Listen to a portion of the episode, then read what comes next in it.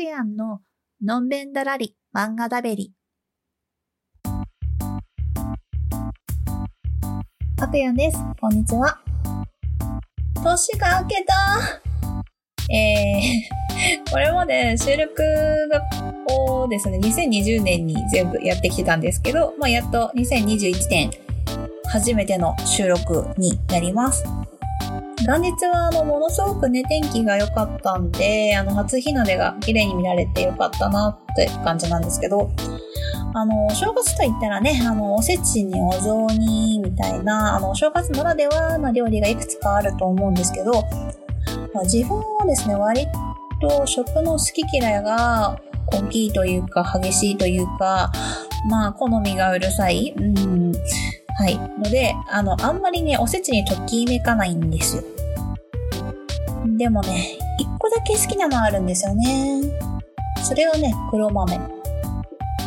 でもこれ、あのー、本当に社会人になるまで知らなかったんですけど、一般的な黒豆って甘くって皮がつるっとしてるんですよね。びっくりです。いや、あの、我が家の黒豆って皮がシワシワになる感じにガッと火力強めにして、しょっぱめの味付けと豆のコリコリした食感を楽しむ感じなんですよ。これ、まあなんか、うちの母親が独自で作ってたみたいなんですけど、まあその父親がそもそも甘いのあんまり好きじゃないから、それに合わせて作ったのかなうん。まあでもこれがね、子供の時から当たり前のようにお正月になると出てきてたから、あ、黒豆ってこういうもんなんだって思ってたんだけど、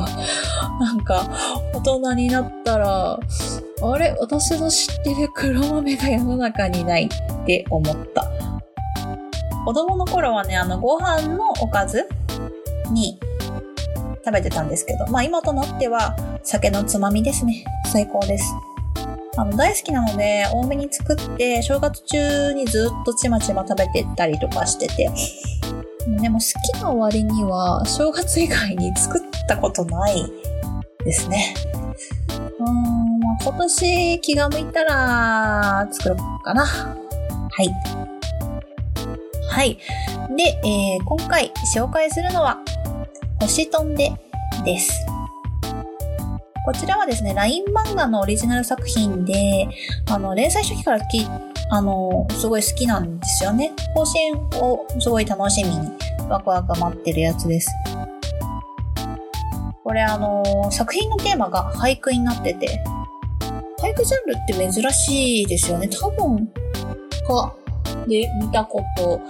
ないと思うんだよなぁと、このストーリーの舞台は、まあその芸術大学、芸大ですかね。で、まあその主人公が、その芸大に通う大学生の流星くんです。で、流星くんが俳句ゼミに入るところから話は始まります。1年生は自由に入るゼミが選べず、希望は出せるけど、希望のところに、あの、抽選で、あの、入れるか入れないかが決まると。で、入れないと、まあ、自動的に空いている、まあ、いわゆるその人気のないゼミに割り振られてしまうって感じらしいですね。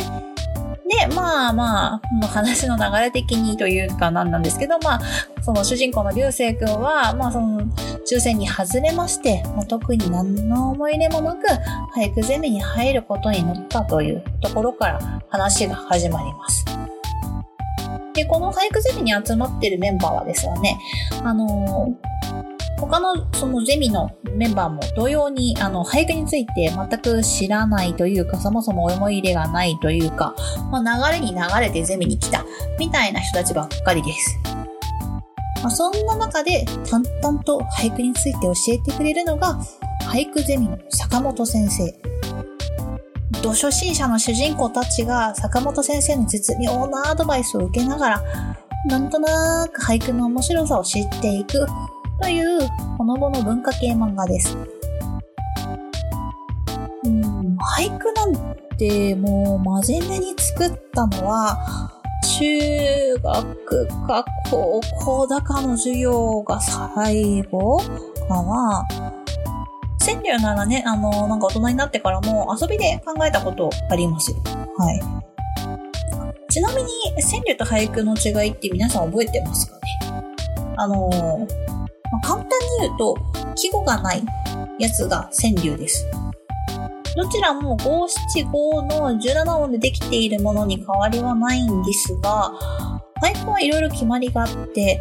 そのうちのまあ大きな一つが季語を入れることなんですよね。はい。皆さん国語の授業でやりましたよね、きっとね。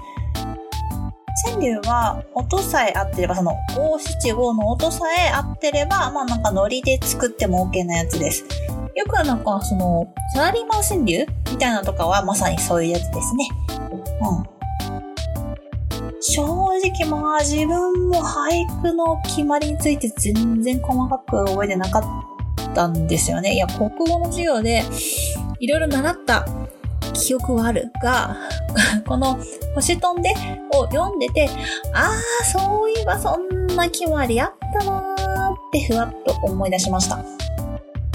古語とか、の、テストを受けることをね、考えるのはすごい嫌なんですけど、あの、物語とか、時代背景考えるのはね、古文楽しいですよね。苦手って人ももちろん多いと思うんですけど、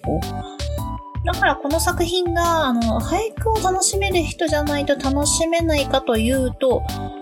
そうじゃないです。えー、俳句を楽しめたら、より楽しいかもしれないけど、俳句はおまけで、全然、あの、もっと楽しい要素があります。もう登場するキャラがめちゃくちゃ濃いから。ほんとね、よくこんな濃いメンツばっかり俳句ゼミに集まってしまったよね。ってびっくりするぐらい濃いメンツです。まあ、そもそも、この舞台である文芸学部に入ってる人が濃いし、まあそういう人たちが集まってる傾向があるようなので、まあそれは必然と言われれば必然ですかね。その濃いメンツがそれぞれの切り口から全く詳しくない俳句という表現方法でどうやって自分の考えついたものを伝えたらいいんだ？って試行錯誤するところがものすごく楽しいんですよ。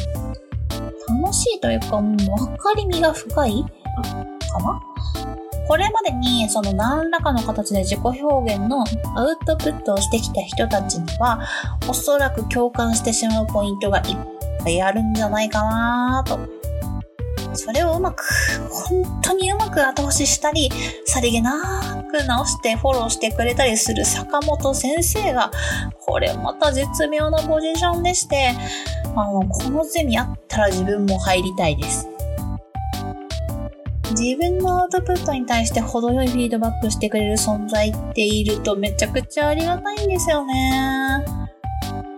もちろん、あの、いいとか悪いとか好きとか嫌いっていうのも、まあ、その感想をね、返してもらえるだけでもすごいありがたいんですけど、スキルが自分よりその明らかに上の人から、ダメ出しとかっていうよりかは、そのフィードバック得られるのは、まあ、マジで最高の環境だと思います。この漫画を読むと、そういう環境であれやこれややってる主人公たちが羨ましくもなるし、俳句の楽しさも感じられるし、自分の表現手法ももっといろいろ試したくなるなという気持ちにさせられるので、うん、まあなんというか、それらひっくるめて好きな作品です。単行本は4巻まで出ていて、LINE 漫画などでも無料で、はい、読めます。新年に、俳句始めるのもちょっと楽しそうかな？いやー、無理かな。まあそんなところで、今回はここら辺で。それではまた来週